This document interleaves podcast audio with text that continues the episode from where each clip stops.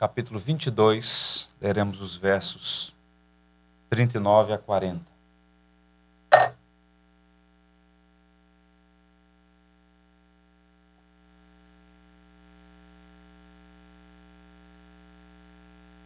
O fracasso de um homem bem-sucedido. Descaminhos de Acabe, rei de Israel. Esse é o tema da nossa mensagem à luz de 1 Reis 22, versos 39 a 40. Diz assim então a palavra do Senhor. Quanto aos mais atos de Acabe e a tudo quanto fez, e a casa de marfim que construiu, e a todas as cidades que edificou, porventura não estão escritos no livro da história dos reis de Israel? Assim descansou Acabe com seus pais. E Acasias, seu filho, reinou em seu lugar. Deus nos abençoe. O portal de notícias Terra publicou a lista dos livros de autoajuda mais vendidos em 2019. São eles: Os segredos dos homens mais ricos do mundo, realize seus sonhos impossíveis. Segundo, dez tapas na cara para quem precisa ou quer mudar de rumo. Terceiro, procrastinação. Guia científico sobre como parar de procrastinar definitivamente. Quarto, propósito. A coragem de ser quem somos. Quinto, leitura super rápida. Sexto, empatia um guia para desenvolver uma inteligência social e emocional. Sétimo, os segredos da mente milionária. Oitavo, os doze hábitos das pessoas altamente produtivas. Nono, o milagre da manhã. Décimo, o poder do subconsciente. A lista pode variar e a posição no ranking também. Mas os livros de autoajuda estão entre os livros mais vendidos no mundo, inclusive no Brasil. Milhões de pessoas recorrem a esse tipo de literatura. E a motivação é basicamente uma: o desejo de ser bem-sucedido. Suplantar limitações e vencer na vida é o desejo das pessoas. Razão pela qual nós temos hoje uma explosão, literalmente, de palestras motivacionais cada vez mais concorridas. Existe uma indústria do coaching, empresas que são contratadas para oferecer esse tipo de serviço, profissionais, um treinador, um coach na área de psicologia motivacional, ensinando equipes, pessoas, famílias a serem vencedoras nos mais variados campos. E essa indústria da autoajuda tem crescido e há um comércio lucrativo em torno disso. Não é? E todas elas estão à procura da felicidade. Entenda uma coisa: não é errado você buscar ser bem-sucedido. Eu acharia estranho, por exemplo, se alguém procurasse um livro como Ser Mal-Sucedido na Vida. Ninguém planeja isso. Nós queremos vencer, nós queremos ser bem-sucedidos. É? No entanto, há uma sutil dificuldade, um perigo muito sutil nesse processo, que é ser bem-sucedido e, paradoxalmente, fracassar. A segunda mensagem dessa série que nós intitulamos Vasos de Barro, as fraquezas e as virtudes dos homens da Bíblia, nós vamos examinar a vida de um homem chamado Acabe. Ele foi rei de Israel.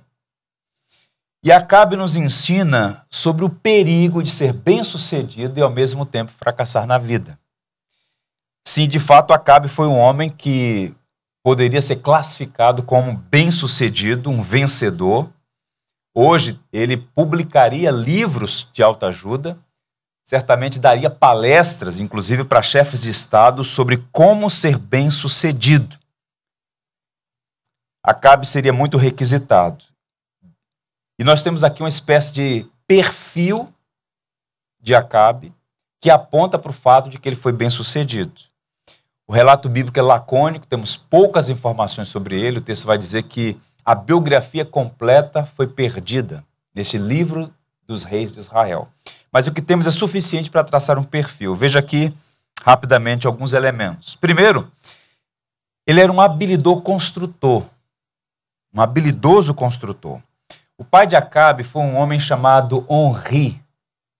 fundou a cidade de Samaria, que passou a ser a capital do Reino do Norte. O pai dele começa uma nova dinastia no Reino do Norte, constrói uma nova cidade e dá início a, uma, a um governo que vai durar mais de 100 anos. Curioso isso. E Acabe, então, assume no lugar do pai dele e vai embelezar a nova capital do Reino do Norte, Samaria. Arqueólogos recentemente descobriram, coisa da década de 70 do século passado, ruínas do palácio de Henri, construído por Acabe na Samaria. Um palácio belíssimo, as paredes eram apaineladas com marfim. Ao que tudo indica, numa época de prosperidade econômica, ele usou tecnologia de ponta para construir palácios suntuosos. Era um rei construtor familiarizado com o que havia de mais moderno na arquitetura e engenharia do mundo antigo. A Bíblia diz que ele construiu duas cidades fortificadas, as cidades de Meguido e Razor. Algumas dessas muralhas tinham nove metros de altura. Ele era um habilidoso construtor, deixou sua marca. Acabe, um grande construtor. Ele também foi um gênio militar. Ele foi rei de Israel na parte norte do território, e diferente do reino do sul, que era estável, a casa de Davi, o reino que ele assumiu tinha um histórico de instabilidade política. Trocava-se constantemente de reis, havia traições, assassinatos, várias dinastias se alternavam no poder. Os reinados, via de regra, eram curtos mas Acabe consegue consolidar o seu poder e ele quebra uma sequência de reinados curtos. Ele é o rei por 22 anos e consegue colocar o seu filho no trono. E depois do seu filho, o seu neto, o seu bisneto, a família dele fica no poder por 100 anos. Portanto, boa parte disso graças à sua engenharia militar, sua capacidade. Proezas políticas foram realizadas por Acabe. Ele também foi um político vitorioso. Nas inscrições assírias de Salmanazé III, que foi um rei da Assíria, imperador, é dito que o pai dele era conhecido como donos das terras de Israel. Ou seja, alguém que tinha fama internacional. Sua família reinou por quase 100 anos, repito, e alguns reis chegaram a ter, tal como ele, muitos anos no poder ele era um homem vitorioso, do ponto de vista político, fez várias conexões, era um homem que entendia de geopolítica. Um terceiro elemento, ele era bem casado. Acabe era casado com a filha de um homem chamado Etbael, ou Baal, rei dos Sidônios, um homem que governava toda a Fenícia, a partir da capital histórica de Tiro. E ele e a mulher têm algo em comum, ambos não prestam.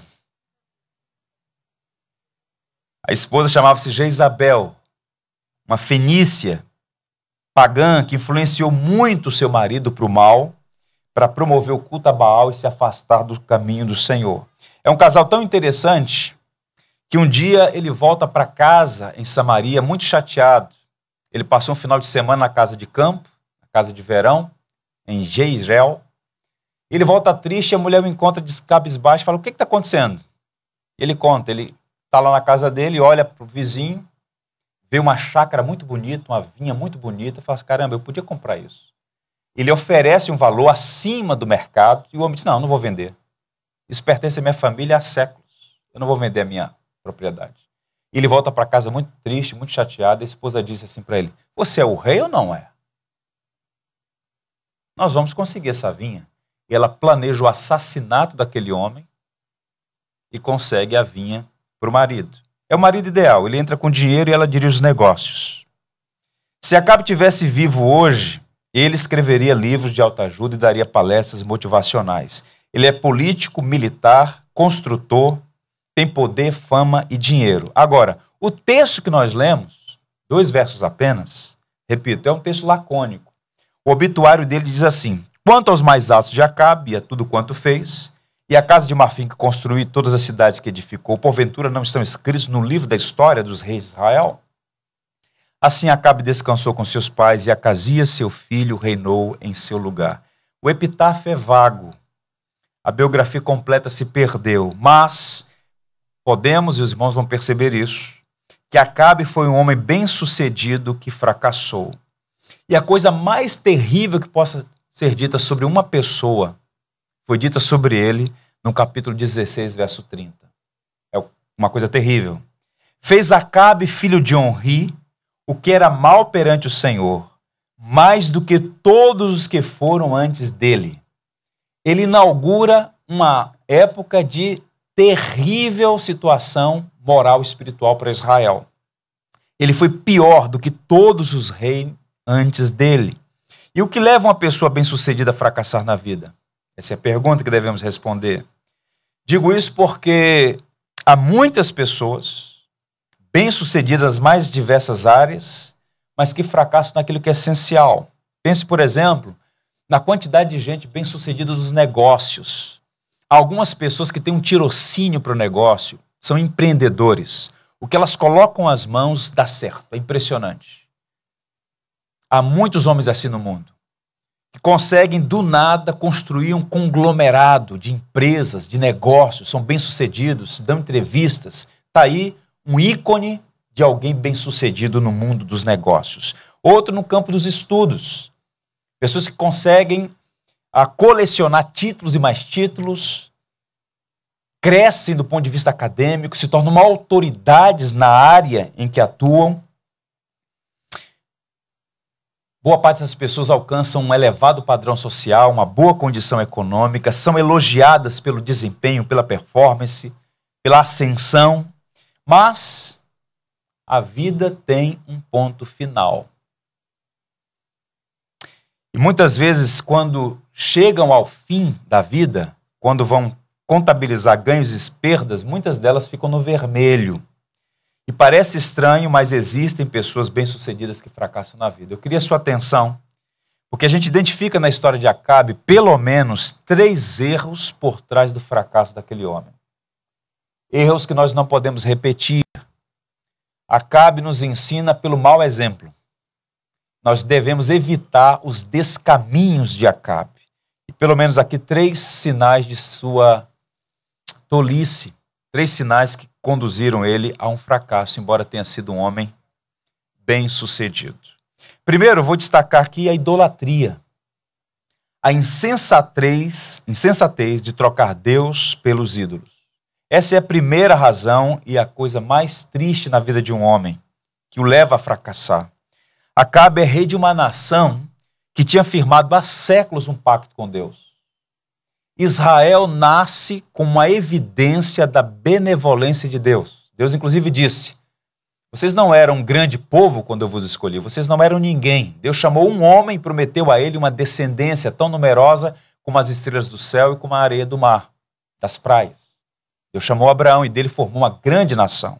Inclusive, trocou o nome dele, de Abrão para Abraão, um pai de uma grande nação. Pois bem, e Deus firmou com esse povo e renovou esse pacto ao longo dos séculos, porque esse povo tinha uma missão de ser luz para todas as nações da terra. Disse Deus a Abraão: Em ti serão benditas todas as famílias da terra. Setenta e poucas pessoas desceram o Egito, por lá foram escravizadas, num espaço de 400 anos.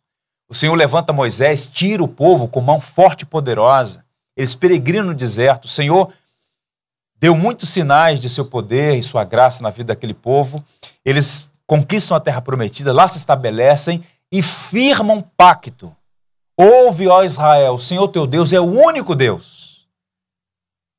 No entanto, por muito tempo, de variadas maneiras, esse povo sempre foi tentado a abandonar o Senhor e a aceitar e a se submeter aos múltiplos deuses dos povos no entorno do qual eles estavam assentados ali. E Acabe, que conhecia essa história, por conta até mesmo desse casamento com uma pagã, a Jezabel, ele então não apenas abandona a Deus pessoalmente, indivíduo Acabe, mas ele dá curso a um projeto de paganização de Israel. Ele promove culto a Baal. O texto vai dizer, inclusive, se você fizer uma leitura dos capítulos ante anteriores, que o Estado sustentava 850 profetas pagãos. 450 de Baal e 400 de Astarote. O texto diz assim, 1 Reis 18, 19. Agora, pois, manda juntar a mim todo Israel no Monte Carmelo, como também os 450 profetas de Baal e os 400 profetas poste-ídolo que comem a mesa de Jezabel. Tente imaginar isso. Um rei que governa um reino que foi criado sob a bênção de Deus, um pacto com Deus, está agora promovendo o paganismo em Israel, sustentando 850 profetas pagãos com recursos do Estado. Elias se levanta em nome de Deus. Vocês sabem daquele confronto que há entre Baal e o Deus vivo e verdadeiro no alto do Monte Carmelo. E o texto chega a dizer o seguinte: Acaso não disseram a meu senhor o que fiz? Quando Jezabel matava os profetas do Senhor, como escondi, cem homens dos profetas do Senhor, de cinquenta e cinquenta numas covas que sustentei com pão e água. Ou seja, além de promover os profetas pagãos, Acabe mandava assassinar os profetas. E um desses homens, chamado Obadias, escondeu numa cova cem profetas, sustentava-os. Falar a palavra de Deus no reino de Acabe era clandestino, podia ter implicações de vida. Muitos foram mortos. Esse é o homem que está no comando de Israel não apenas sustentava o culto idólatra, mas promovia o extermínio do culto a Deus. Baal, irmãos, é um termo genérico, significa dono, senhor. Em cada região ele recebia um nome diferente. Em Israel é Meucart, o nome masculino, e a esposa Astarote, ou Azerá. E em Israel, graças à influência de Isabel, Baal está tendo domínio. Muitas pessoas estão cultuando e os profetas que levantam contra isso são assassinados. O profeta Elias disse assim: Tão certo como vive o Senhor dos Exércitos, perante cuja face estou, deveras hoje me apresentarei a ele.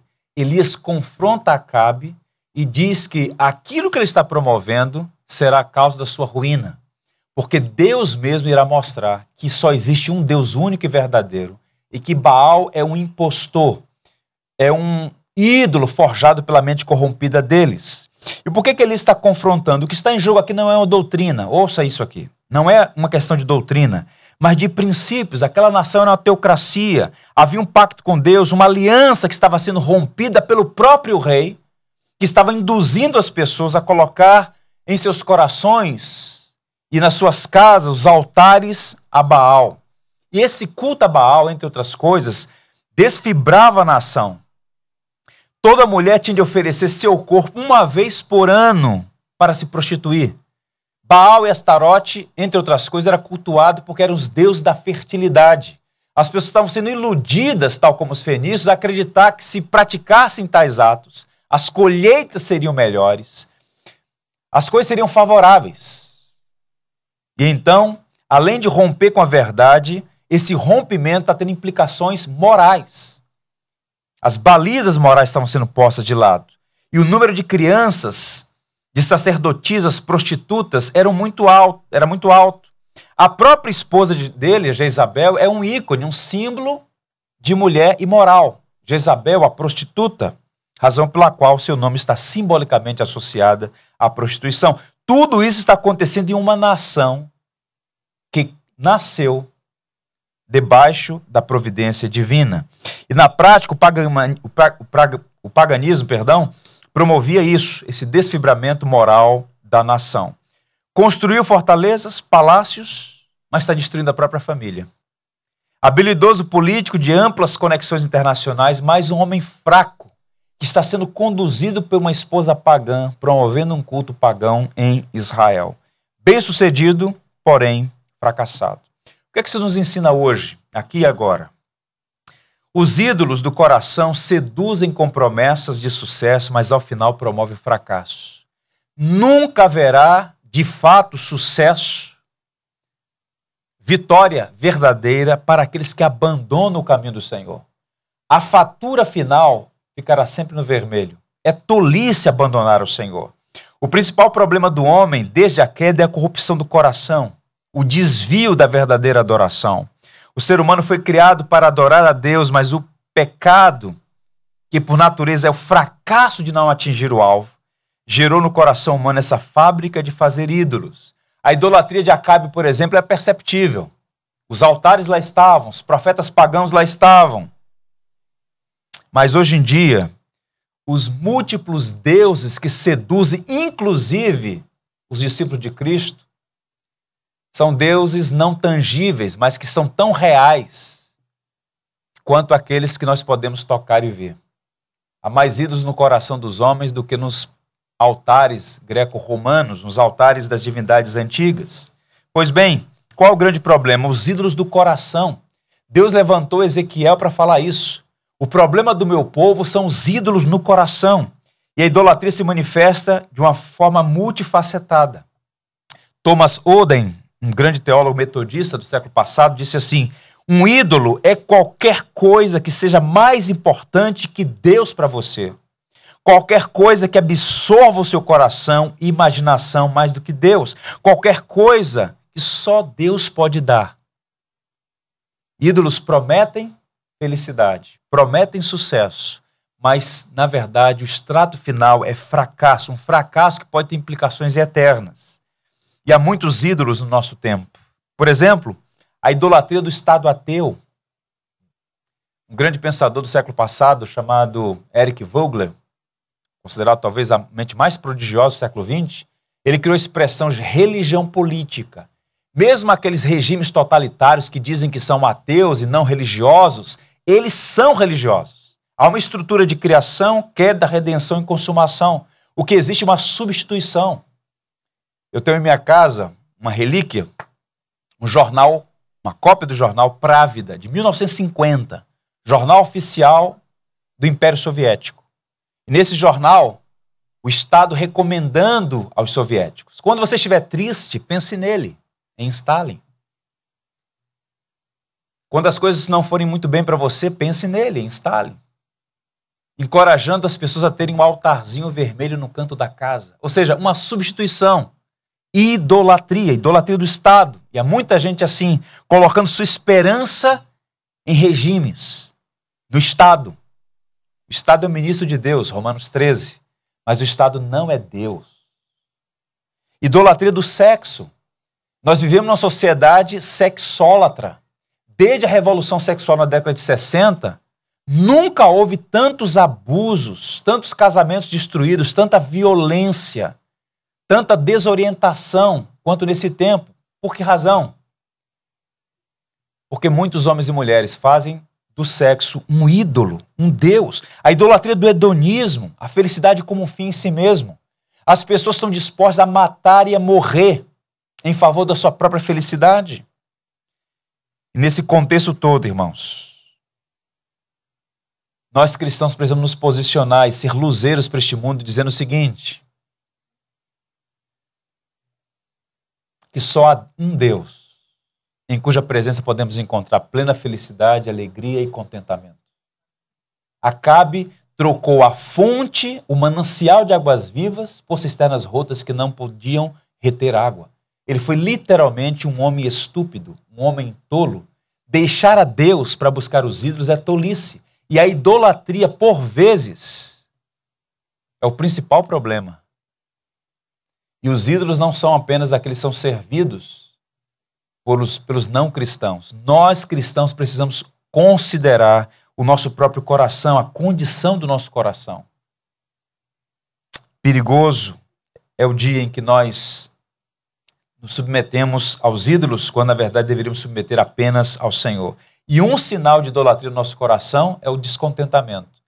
Quando você se encontrar, estiver com seu coração descontente, ingrato, pode ter certeza Investigue. Há ídolos ali.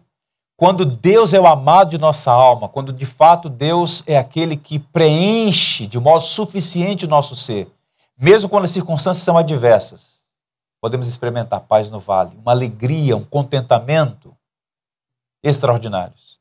Descontentamento é sinal de ídolos presentes, porque os ídolos prometem, mas não podem satisfazer. Hoje nós vivemos numa sociedade que alguns têm chamado de cristofóbica. Há muito discurso de tolerância, mas a religião prevalecente é a religião humanista, que tem uma hostilidade à fé cristã. Em 1908 foi publicado um livro na Inglaterra chamado Ortodoxia, escrito por um homem chamado Chesterton, um teólogo católico muito competente.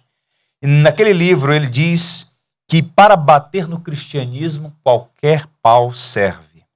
Em outras palavras, Chesterton, com aquela mente arguta que tinha, ele está verificando já na sua sociedade, naqueles dias, início do século XX, que havia uma mudança no mundo.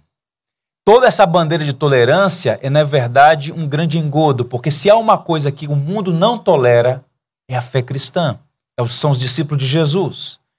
E existe, de fato, uma resistência profunda. E nós somos chamados de religiosos, quando, na verdade, não existe ser humano que não seja religioso. A diferença é que nós cristãos temos um único Deus a quem servimos. Um Deus que é um e ao mesmo tempo três pessoas, Pai, Filho e Espírito. Somos monoteístas trinitários. E qual é a nossa vocação? Não seguir pelo caminho de Acabe. Não estabeleça ídolos no seu coração. Devemos pedir a Deus que tenha misericórdia de nós nos ajude. Portanto, quando não é a idolatria de uma estátua, é a idolatria dos próprios conceitos, é a idolatria de si mesmo. As pessoas tentam encaixar Deus dentro de suas concepções. Isso é extremamente perigoso, razão pela qual ouçam a palavra de Deus. Há um caminho que parece certo ao homem, mas ao final conduz à morte. Acabe fracassou porque fez os seus próprios caminhos e ignorou o caminho do Senhor. Ele deixou toda a verdade revelada e adotou o paganismo. A idolatria leva ao fracasso. A religiosidade conveniente leva ao fracasso. Ouça uma palavra de Jeremias escrevendo a um povo obstinado que não quis ouvir. Assim diz o Senhor: ponde-vos à margem do caminho e vede. Perguntai pelas veredas antigas qual é o bom caminho. Andai por ele e achareis descanso para a vossa alma. Mas eles dizem: não andaremos. O resultado final é que para o idólatra nunca paz, diz Isaías o profeta. O caminho da idolatria gera fracasso. E o problema da humanidade não é necessariamente um problema político, econômico e social. Nosso problema essencial é que os homens, com as suas mentes veladas pelo pecado, deixam a fonte única da vida, que é o próprio Deus, e vão erguendo altares, deuses falsos, que não preenchem o coração. E muitas vezes, coisas boas, que são dádivas do verdadeiro Deus, podem ocupar o lugar deles, serem ídolos que vão gerar fracasso. Eu pergunto a você: trabalhar não é um dom de Deus? Deus é trabalhador. Deus, o Criador, nos deu capacidades criativas, trabalhar é uma coisa extraordinária, mas você pode fazer do trabalho um ídolo. E quantas pessoas, chegando ao final da vida, trabalharam tanto, fizeram no trabalho um ídolo, e chegam e se sentem fracassadas, porque trabalharam muito e perderam o que é essencial: família. Alguns fazem da própria família um ídolo. A família é uma benção, mas não é Deus em nossa vida. A saúde é uma benção, mas não pode ser um ídolo na nossa vida. Portanto, há múltiplos deuses, ídolos, que são coisas boas, que são corrompidas pela maneira como nos relacionamos com ela.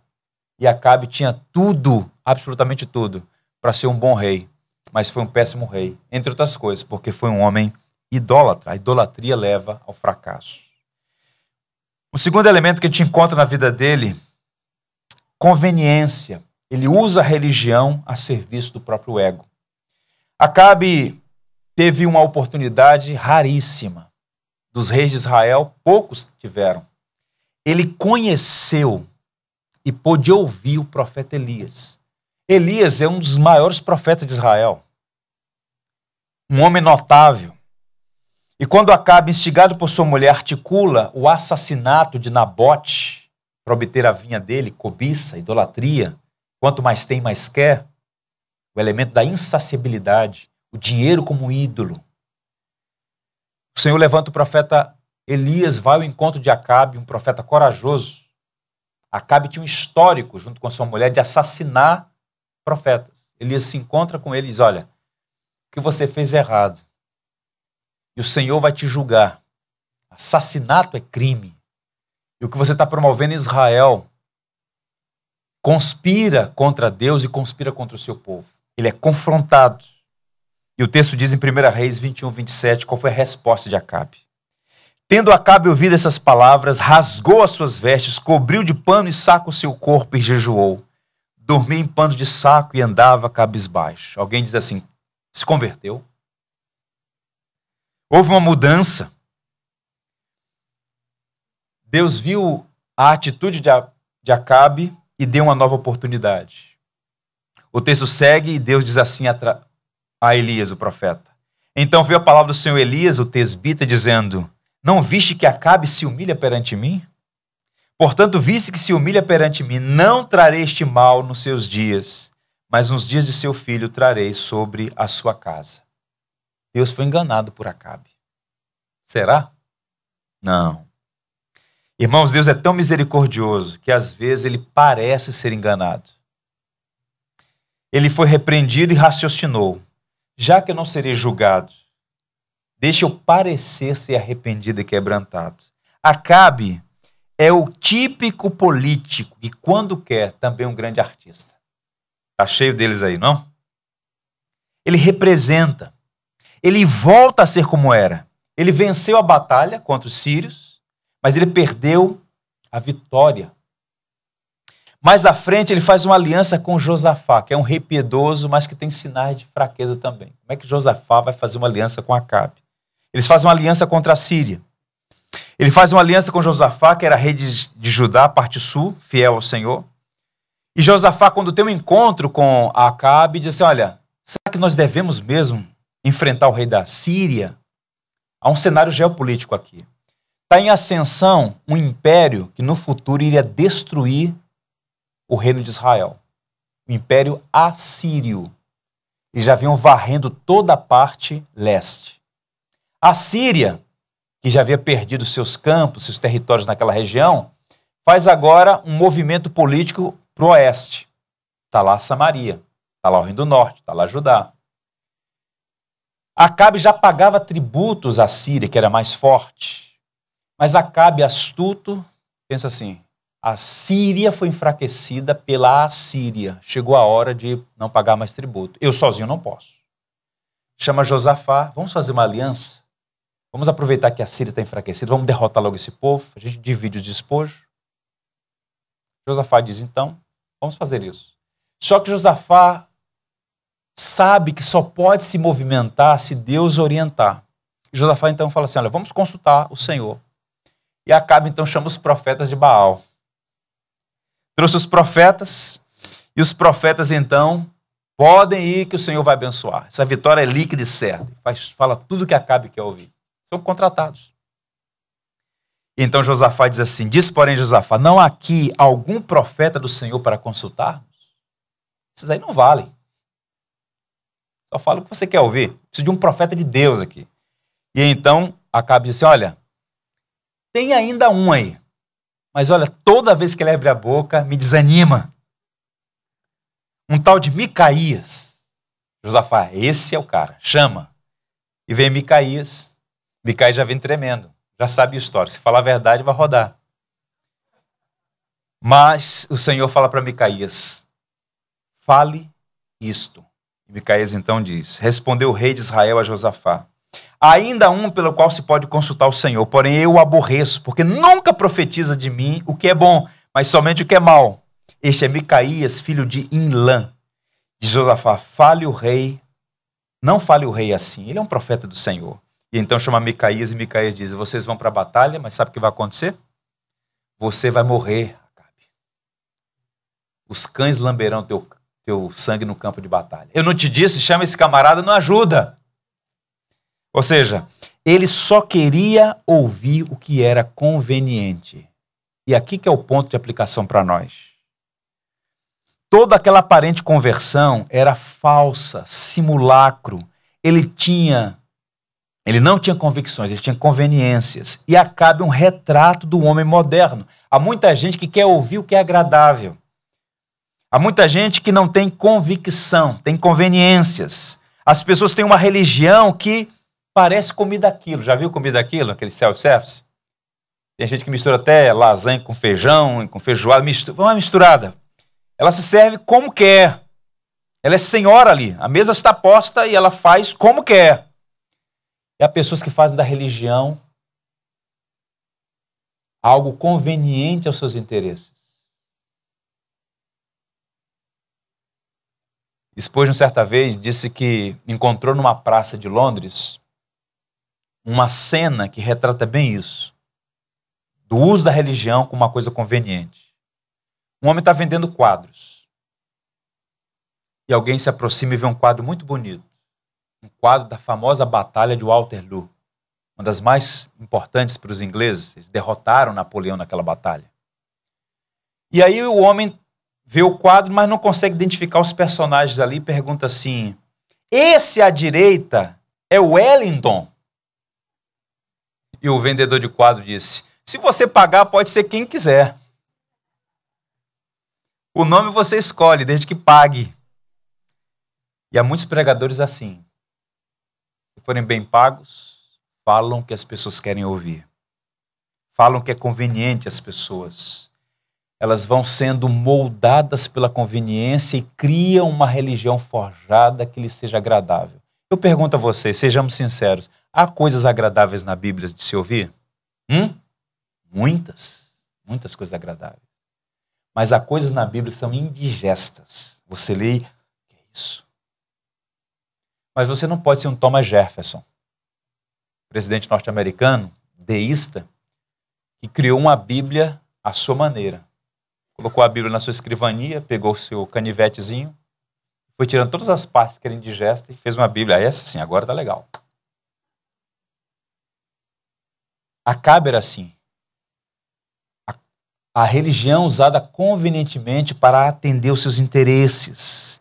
Santo Agostinho dizia: se você crê apenas no que gosta do evangelho e rejeita o que não gosta, não é do evangelho que você crê, mas em si mesmo.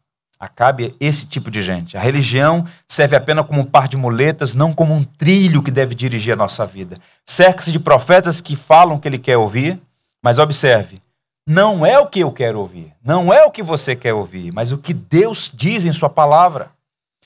Acabe queria um Deus que fosse um brinquedo, um Deus manipulável, um Deus que atendesse seus caprichos. E nós todos corremos riscos assim. Há muita gente que fracassa na vida embora seja bem sucedido em algumas áreas, porque vai moldando a fé de acordo com seus interesses. Olha o que Paulo diz, escrevendo a Timóteo: Pois haverá um tempo em que não suportarão a sã doutrina, pelo contrário, cercar-se-ão de mestres, segundo as suas próprias cobiças, como que sentindo coceira nos ouvidos, e se recusarão a dar ouvidos à verdade, entregando-se a fábulas fábula. Você quer fracassar? Ajuste a religião à sua conveniência. Você vai fracassar. A palavra de Deus, irmãos, é viva e verdadeira. Nós precisamos nos ater ao que ela fala e abraçar o evangelho. Como dizia alguém com muita propriedade, eu prefiro a repreensão que me corrige à bajulação que me corrompe. Acabe gostava mais da bajulação do que da repreensão. E qual foi o resultado? Um fim terrível, como disse o profeta Micaías. E um último ponto ainda. Na triste biografia desse homem, a manipulação, a deslealdade no relacionamento com o próximo. Nós conhecemos a relação que a pessoa tem com Deus, muitas vezes, pela maneira como ela trata o outro.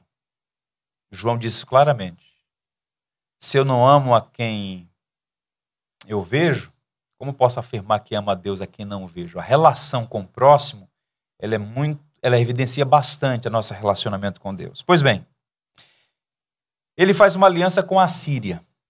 Esse é o cenário político. Não posso derrotá-los, então vou me associar. Vou pagar o tributo, mas pelo menos me manter no poder. Passam-se três anos, o quadro muda. A Síria está enfraquecida por causa do Império Assírio em ascensão. E ele então muito esperto e ganancioso, quer um parceiro para enfrentar a Síria e acabar com aquela situação de vassalagem.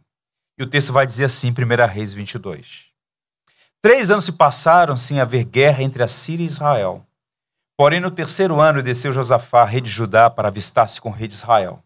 Disse o rei de Israel aos seus servos: Não sabeis vós que Ramote de Gileade é nossa? E nós hesitamos em tomá-la das mãos do rei da Síria? Então perguntou Josafá: Irás tu comigo à peleja? A de Gileade? Josafá é piedoso, mas um homem muito ingênuo.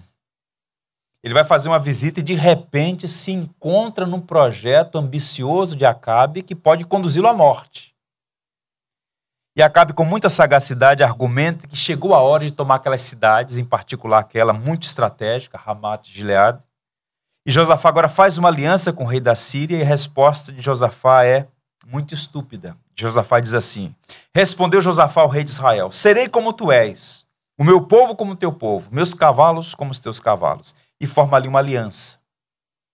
Mas ele está formando aliança com um homem que não tem caráter, que não tem decência. A atitude de Acabe revela o seu caráter. E qual é a atitude dele? Ele faz essa aliança e agora os dois exércitos são um e vão para o campo de batalha. Mas Acabe chega para Josafá e diz assim: Olha, eu vou para o campo de batalha, mas eu não vou vestido como rei eu vou me disfarçar no meio do exército para chegar mais perto do rei da Síria e tentar matá-lo. Mas você não, você vai com as indumentárias de rei. E Jesus fala, ah, que legal. E quando chega no campo de batalha, os sírios dizem, acabe ali, ó. Aquela carruagem especial, aquelas roupas próprias de rei, e vão no encalço de Josafá para matá-lo. Quando chegam para matar Josafá, Josafá, não sou Acabe. E pela providência não é morto. E onde está Acabe? infiltrado como um soldado comum no exército, com medo de morrer. Agora veja o relato bíblico. Subiram o rei de Israel e Josafá, rei de Judá, Ramote de Leade. Diz o rei de Israel a Josafá: Eu me disfarçarei e entrarei na peleja. Tu, porém, traja as tuas vestes. Disfarçou-se, pois, o rei de Israel e entrou na peleja. Vendo os capitães dos carros, Josafá, disseram: Certamente este é o rei de Israel. E aí eles se dirigiram para atacar. Porém, Josafá gritou: Não sou Acabe. O que está em jogo aqui? Acabe usando as pessoas, manipulando as pessoas. Alguém pode usar as pessoas e triunfar na vida, mas um dia a conta chega. E esse é é a grande exortação. A gente que usa as pessoas da própria família, usa a empresa, trata as pessoas como se fossem coisas. Isso é errado diante de Deus.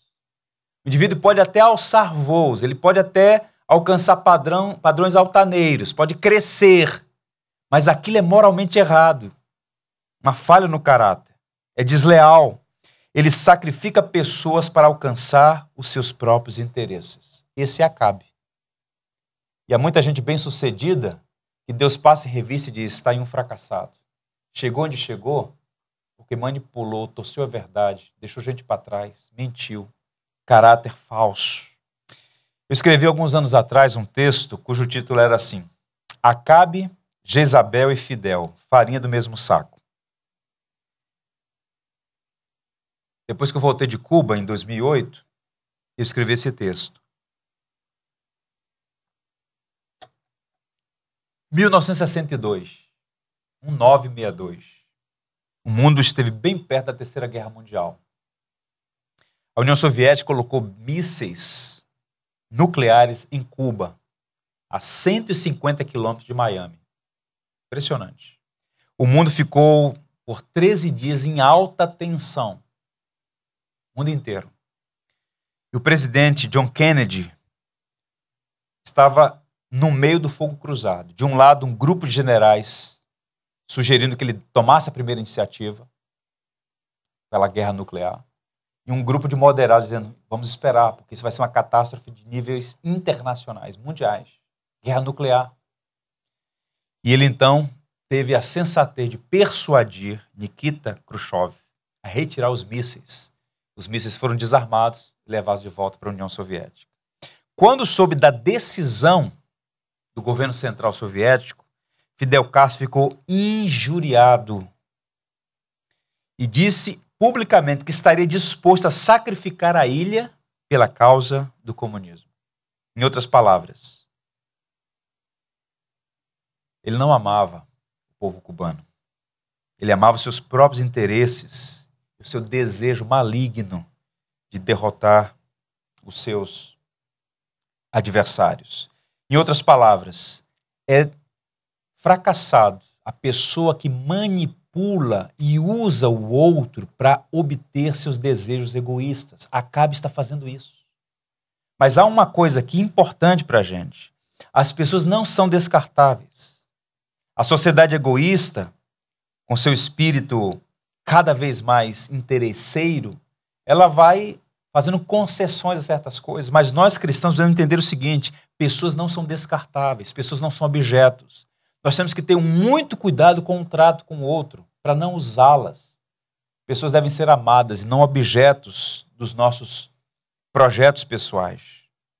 Acabe foi desonesto, construiu sua carreira levando vantagem em cima dos outros, mas a conta chegou. Ele está no campo de batalha. O exército sírio vai no encalço de Josafá achando que ele acabe e pela misericórdia de Deus ele não é morto. Ele consegue voltar para Judá com a sua integridade física mantida. Mas está lá no meio do, dos soldados, Acabe, como soldado comum. E sabe o que aconteceu? Um soldado no campo de batalha disse: Olha, eu não atirei uma flecha ainda. Se eu voltar para casa com essas 50 flechas aqui, o capitão vai comer meu fígado. Então, deixa eu gastar pelo menos uma bala, né? Soltou uma flecha, por acaso. E olha o que aconteceu. Então um homem entesou o arco e, atirando ao acaso, feriu o rei de Israel por entre as juntas da sua armadura. Então disse este ao seu cocheiro: Vira e leve-me para fora do combate, porque estou gravemente ferido. Vejam os acasos de Deus. Ele manipulou tudo para Josafá morrer e ele sair ileso. E por acaso, uma única flecha consegue penetrar numa frecha da armadura e feriu tão mortalmente que ele veio a morrer. Perdão. Quando Deus é abandonado, seus valores são esquecidos, o homem começa a criar sua própria sepultura. Chega um dia que Deus diz: basta. Ele cresceu politicamente, economicamente, cresceu em poder, em glória, mas por não temer a Deus, o homem bem-sucedido fracassou. Ele se esqueceu de uma coisa: que Deus vê a nossa vida. Seu cônjuge pode não ver tudo, seu patrão pode não ver tudo, sua família pode não ver tudo, sua igreja pode não ver tudo, mas Deus vê tudo. E os acasos de Deus sempre derruba o manipulador, sempre derruba aquele que quer ser mais esperto do que Deus. Por isso a pergunta do livro de Marcos, palavra de Jesus: que aproveita o homem ganhar o mundo inteiro e perder a própria alma? disse Jesus. Ele ganhou a vinda de Nabote, ele ganhou a cidade Ramote de Leade, ele ganhou o espaço público, tornou-se um vencedor, mas perdeu a própria vida. Veja agora o epitáfio. Como é que ele morreu? Final da vida. Morto o rei, levaram-no a Samaria, onde o sepultaram. Quando lavaram o carro junto ao açude de Samaria, os cães lamberam o sangue do rei, segundo a palavra do Senhor que o Senhor tinha dito. As prostitutas banharam-se nestas águas. A profecia de Micaías se cumpriu.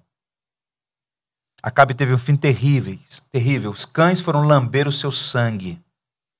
Ele estabeleceu o culto pagão, idólatra, a imoralidade, Agora o seu corpo estava ali, no mesmo local onde as prostitutas tomavam banho.